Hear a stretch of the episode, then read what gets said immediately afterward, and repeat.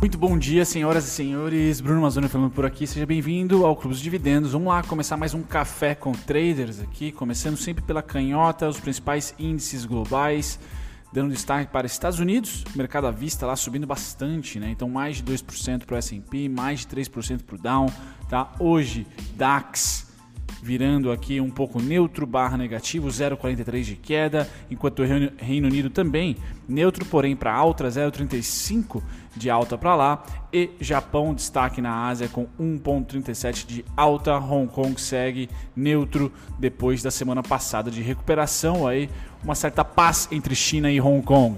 Muito bem, passando aqui dos principais índices à vista e concluindo que sim, hoje é um dia, mais um dia comprador, efervescente, bem verdade, com várias notícias para a gente estar tá acompanhando. Tem discurso ah, do Banco Central Europeu sobre política monetária, sempre bom ficar de olho. Já vou passar para vocês o calendário para hoje, a agenda para hoje. Mas a gente pula aqui para petróleo. Então, petróleo consegue invadir a casa dos 40 dólares. Eu até recebi um alarme dos 42,40, se não me engano, que eu tinha ali do Brent e ele hoje está sendo negociado a 42 dólares e 85 centavos. Então me parece que a tendência é até final do primeiro semestre, quando ali se resolve ter mais uma reunião da OPEC, de alta para o petróleo. Isso é bom, principalmente para nós, emergentes, traz calma para os exportadores e com o dólar nas alturas, isso faz o mundo ficar tranquilo, pelo menos por enquanto, no que tange petróleo. Tá? Todo mundo está contente com essa faixa de preço. Acho que a margem começa a existir em qualquer canto que se extrai o óleo preto no mundo Petróleo a 42 é sucesso para nós e continua a trazer resiliência para nossa para nossa bolsa de valores, sem dúvida nenhuma. Então, petróleo Brent hoje subindo 1.93% no overnight e petróleo bruto também 0.76 de alta, negociada a 39,85. Passando para os metais, agora minério de ferro, Vale, eu muito provavelmente é uma das melhores ações que vocês poderiam imaginar para esse mês de maio, junho e julho também, pois o minério de ferro, diferentemente do petróleo, está em tendência de alta há mais tempo e com consistência. Não tem aquelas oscilações homéricas que o petróleo teve no curtíssimo prazo, mas oscilou de pouco em pouco, foi conseguindo evoluir a sua precificação, hoje negociando a 100 dólares e 26 o futuro do minério de ferro alta no dia no overnight, 1,43%. Tá? Ouro sobe 0,86%, outro destaque.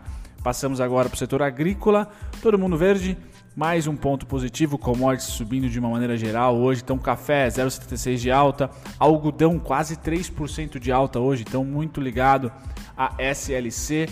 Tá? Eu sei que o fluxo recente, tanto para o setor de commodities como para o setor de proteína, tem sido de realização. Bem-vindo ao mercado, especulação de curto e médio prazo. Começou ali em fevereiro, março, tá? se, se intensificou, abril, maio e agora junho. Maio e junho já começaram as vendas no setor.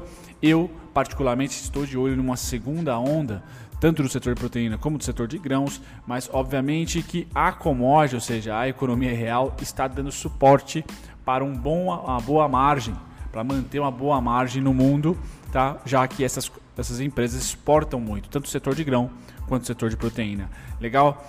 O algodão subindo 3%, temos a soja subindo 0,06%, neutra, trigo neutro 0%, açúcar invadindo os 12 centavos, então deixou os 10 aí depois de muito tempo sendo negociado a 10 centavos, uma alta de 2,47% no açúcar e milho, quase 1% de alta. Essa conjuntura traz para nós petróleo forte, minério de ferro forte, grãos forte. Vamos dar uma olhadinha agora na proteína animal. É o patinho feio da turma, não sobe hoje, então a gente vê tanto suínos como gado. Aqui suínos caindo bastante desde nosso, do nosso ponto lá de 66, 67, tá? E aqui gados lateral barra queda 0,41 de queda para o gado de engorda, 1,91 de queda para o gado em pé. Tá certo? Então, sim, junho não é um mês muito alegre pra, para se apoiar exportar ou esperar resultados positivos dos frigoríficos. Tá? Teve até aí uh, probleminhas em relação ao JBS que vão além da commodity, né? probleminhas aí de formação de preço de mercado cartel nos Estados Unidos via Pilgrims, mas tirando a JBS e colocando o setor em evidência, não temos um timing a favor de compras em junho. Tá? Eu espero um segundo round, mas provavelmente não vai ser neste mês. Tá? Então, realização aqui lateral para os gados tá certo? Para o gado e realização realmente de venda que era esperado para os suínos continua até a parte dos 44 aqui. A região de equilíbrio está justamente aqui, entre 47 e 53, suporte 44, tá certo? Muito bem, voltando aqui só para trazer uma curiosidade, esse é o gráfico do petróleo, galera. Então vejam como commodities, você pode ser um, um grafista puro, né? Análise gráfica bem simplória, suporte, tá? E agora começa a invadir a resistência, uma região de resistência e a intermediária está exatamente por aqui, aonde o preço está sendo negociado agora. Tá? Então sim, saímos ali dos 25, dos 20 dólares, onde era um baita de um suportão, e subimos em menos de 3 meses para 42,80, que é uma região, na minha visão aqui de ler, intermediária, de baixo para cima resistência, de cima para baixo será suporte. Então a gente viu que essa região atual é resistência, tá? Porém, quando rompemos, foi suporte, certo? E agora aqui deve performar como resistência, tá? Essa região de 43, 42 e 80 e o próximo alvo, se a gente rasgar aqui lá, tipo via varejo, é 57,93. Essa é a próxima região aqui que eu espero que o preço vá. Certo, galera? Feito isso, paro de falar certo aqui, senão me cornetam aqui. Bom, voltando para os índices à vista, uh, os índices futuros agora, que são importantíssimos para você que opera B3, tá na abertura, uh, BMF, perdão, na abertura às 9 horas. Que nós temos hoje? S&P lateral barra alta, 0,46 de alta no futuro, Nasdaq 0,13 no futuro, Dow Jones 0,70, ou seja, Estados Unidos resiliente deve transformar a nossa abertura também tranquila, sem gaps homéricos nem para cima nem para baixo, porém, porém, porém, as commodities devem carregar o índice nas costas. Então, nas costas. Então, ali nas 10, 10 e 15, 10 e 20, quando abre, acaba o leilão das grandes blue chips nossas ali, vocês provavelmente vão encontrar, se continuar tudo na normalidade, vão encontrar uma força compradora ainda, principalmente para o mercado emergente, principalmente para o Brasil, que é o mais líquido e tem essas commodities aí ao seu favor. Tá? Nikkei Japão subindo 0,15, DAX caindo 0,38, é o patinho feio hoje da Europa e do mundo. Tá? Enquanto a gente deve performar muito parecido com o S&P. S&P é um grande carinha para a gente dar um Ctrl C, Ctrl V aqui de maneira geral, certo? Legal, passando pelos índices futuros, a gente começa a entrar nos juros. Então, juros aqui, compra, tá? No aguardo aí da próxima reunião do Copom, sinalizando que sim, é, a gente não vai ter tendência de alta e nem de baixa até que se resolva bater o martelo se os 3% ah, vai cair ou não em relação à taxa Selic. Então, sem tendência os juros, certo? Passando dos juros aqui, que a gente não tira muita conclusão para o dia e nem para o mês. A gente vem para o dólar, esse sim, um fluxo ah, bem interessante de realização das compras e agora quando voltou essas comprinhas voltaram de uma, uma um, com um vapor assim com uma força muito menor tá certo? já estamos aí no dia 8 e nenhum dia foi caracterizado por força uh, unânime compradora. Muito pelo contrário, bolsa subindo, dólar se enfraquecendo. Me parece que a gente volta para aquele ecossistema da bolsa pré 2016, pré 2017, tá? Onde nós tínhamos se um sobe, o outro desce, bolsa se recuperou, dólar rendeu e aí começou a desvalorizar. Então, essa me parece ser o correto, um fluxo bem grande, posições ah, vendidas ou realizadoras aqui para o dólar, enquanto a nossa bolsa recebe compras.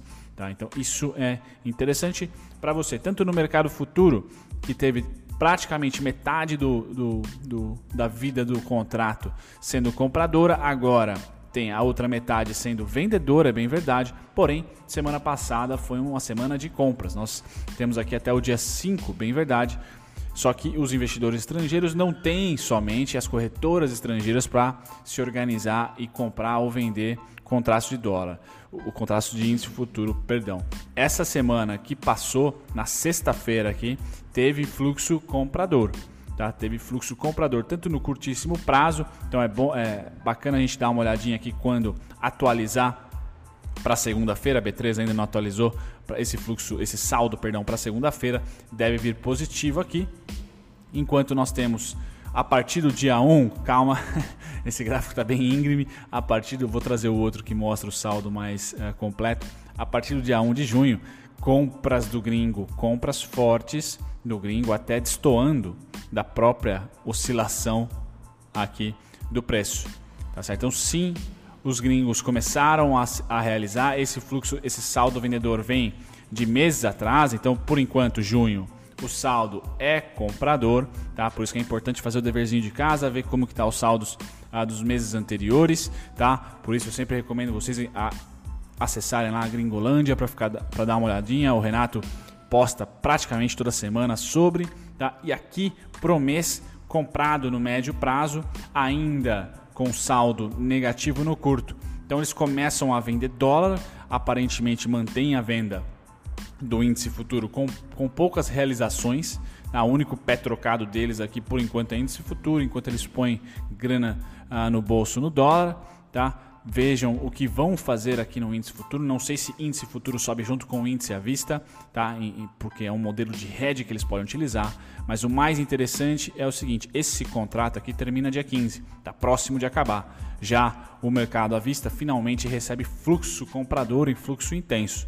Tá? Então a gente precisa aqui de mais alguns dias de compra, mas principalmente se houver essa assimetria, ou seja, do índice Bovespa retrair, cair, tá? fazer retrações e o fluxo continuar comprador, isso para mim é um bom sinal que o pullback pode ser falso e que a gente volte a fazer tendência de alta. Então o que eu estou esperando é a linha preta que realmente ter uma variação negativa, enquanto o, os gringos continuam zerando e comprando bolsa. Zerando e comprando bolsa. A gente percebe que o fluxo é rápido, mesmo no mercado de ações. Já visto aí as ações de commodity, como já ah, fizeram grandes altas e já estão recuperando boa parte dessas altas. Então, esse é o mercado financeiro para 2020. Rápido, tanto no índice futuro, que tem limite, e dólar futuro, juros futuro, que tem data de vencimento, quanto também no mercado de ações. A nossa arte, para você que é holder, é tentar enxergar aquela ação que vai continuar com o investidor, que vai ser adquirida pelo investidor de longo prazo. Então, por isso a gente acompanha aqui o fluxo todos os dias. Esse gráfico traz para a gente um pouquinho melhor como é que está tá de todo o saldo negativo aqui no verde escuro do investidor estrangeiro via corretora estrangeira, passa aqui em junho agora para positivo. Tá? Enquanto saldo negativo aqui no índice futuro, ou seja, no mais rápido no contrato, ficou negativo, negativo, um grande, uh, grande parte na semana passada, no começo da semana passada, bem negativo, e aí fecha aqui no dia 5, quando, quando atualizar,